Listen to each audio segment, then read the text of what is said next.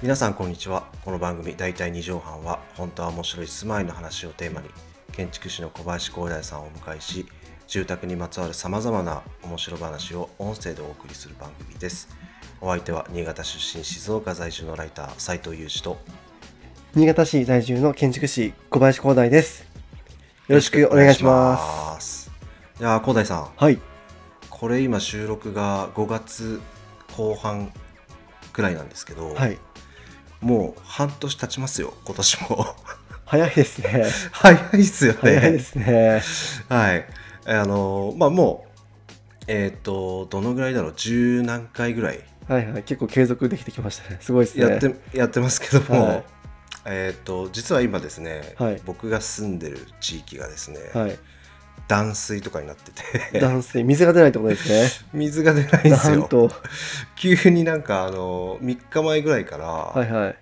えっ、と、まあ、うちの水道は一応、ちょっと水圧かなり弱いんですけど、あなるほど、なるほど。なんかチロチロ出てるんですけど、はいはい。へなんか6000何世帯え。結構な地域であの本当に大元が大元っていうか原因が不明であ、それも怖いですね。あの給水場ん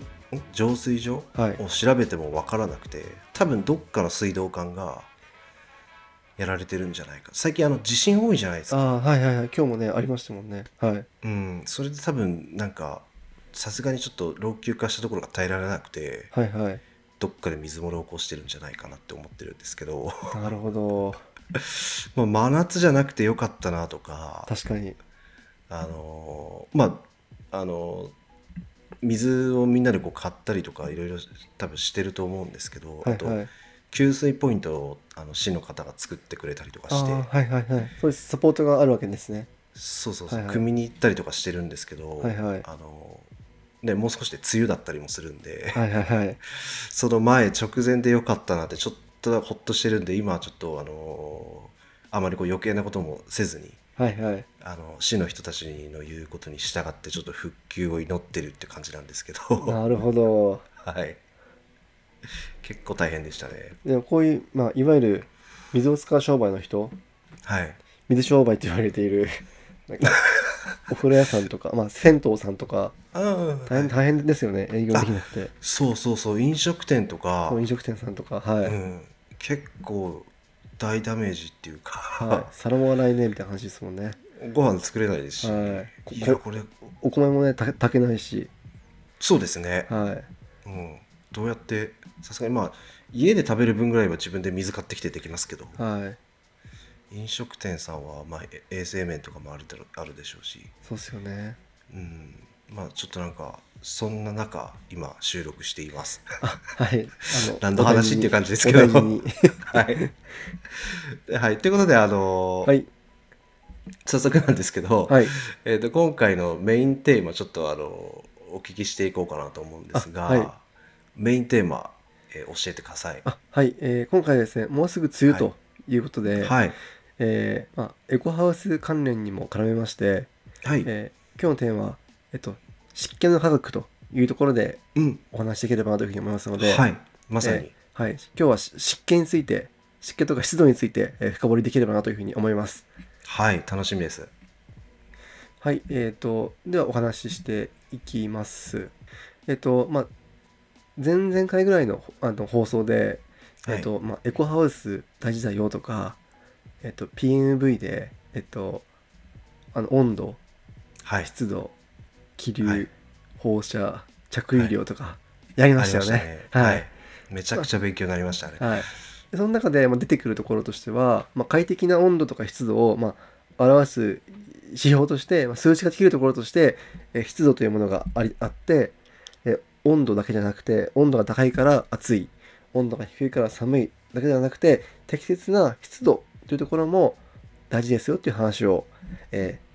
ーしたかなというふうに思思います。ありました。はい。はいじゃあ、えっと、うん適切な湿度って何だろうっていうところから、まあ、考えていきましょはい。う。はい。えっと、まあ、部屋にいると、まあ、喉の痛みを感じたりとか、はい。くしゃみとか鼻水が出たりとか、えっとまあ、そういう、まあ、体面の不調なんかも出ていきますし、はい。えっと、湿度が湿度が高ければなんかカビが生えたりとかはい。そういう建築物への影響っていうものもうんうんうん。えあったりします。はいそうですね。は。い、なんで快適な、えっと、住環境にとっては湿度をキープしていくというところが、はえー健康にまた快適に過ごすために、えー必要不可欠な、えー要素というふうに言えるかなというふうに思います。なるほど。はい、じゃあ、えー一般的に適切で健康的に過ごせる湿度というものは、はい。まあ、何パーセントというふうに言われてるかと言いますと、はい。えーまあ、教科書的には40%から60%の間うん。にしておきましょうというふうに言われているのが多いです。はい。で、えっと、湿度のパーセンテージはあのはい相対湿度といって、なんか理科で習いましたよね、相対湿度と絶対湿度みたい結構覚えてないですけど。な。そうですね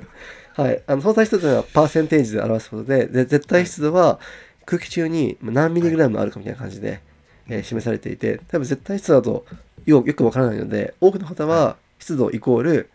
えーこの相対湿度パーセンテージというのが、まあ、イメージしやすいかなと思いますので今日はこの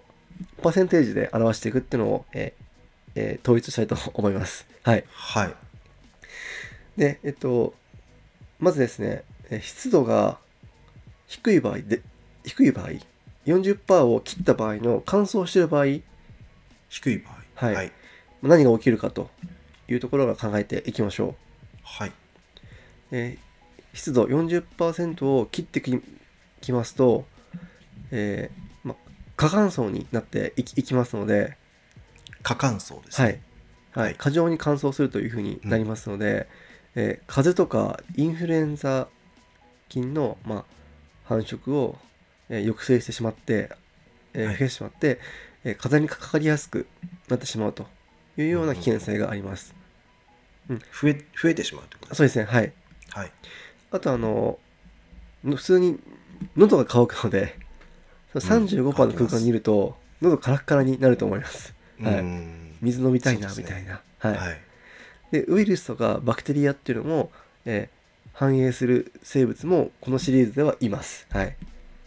あのうんえっ、とか、えー過乾燥だとそうですね特には繁殖しやすい、まあ、種類がいるっていうこい、といまですすね。はい、うん。まああの、インフルエンザインフルエンザはね冬に流行っていくのはそれが原因というふうに言われてますねそっかそっか、はいなるほど。